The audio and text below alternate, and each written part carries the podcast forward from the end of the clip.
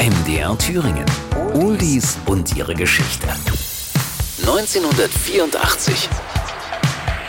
3, 2, 1.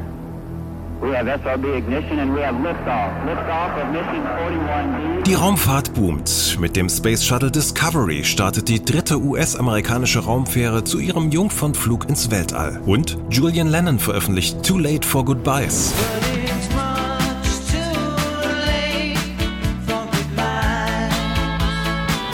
Es ist immer dasselbe Spiel. Söhne berühmter Väter haben es nicht leicht. Besonders wenn sie versuchen, in die Fußstapfen ihres alten Herrn zu treten. Auch Julian Lennon wird anfangs belächelt, als Sänger der Teenie-Band Lennon Drops und später, als er versucht, im Tontechnikbereich Fuß zu fassen. Dabei hat der Lennon-Spross Talent, lernt von seinem Vater John schon im Kindesalter Gitarre spielen und dazu singt er auch noch wie ein Engel.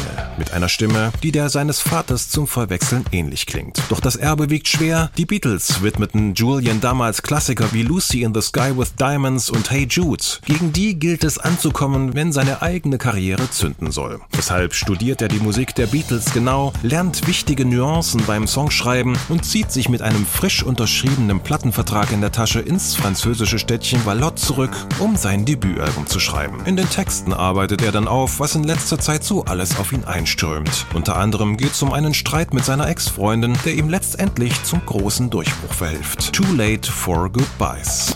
Der Text. Die Zeilen handeln davon, dass Julian nach einem Streit mit seiner Ex extrem frustriert ist und nicht, wie häufig gemunkelt wird, vom problematischen Verhältnis zu seinem Vater. Die Zeit, in der ich mit dir zusammen war, verging schnell. Wir begannen sogar uns gegenseitig anzulügen. Nun kommt es mir so vor, als sei ich dir egal, aber jetzt ist es zu spät für Abschiede. Coverversionen. Besonders spannend ist die Fassung der Wallflowers, der Band von Bob Dylans Sohn Jacob. Etwas rockiger und mit typischem West Coast Feeling.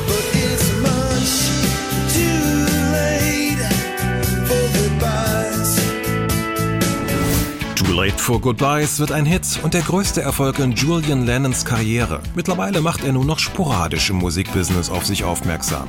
Oldies und ihre Geschichte. Jede Woche neu bei MDR Thüringen, das Radio. Und als Podcast in der ARD Audiothek und überall, wo es Podcasts gibt.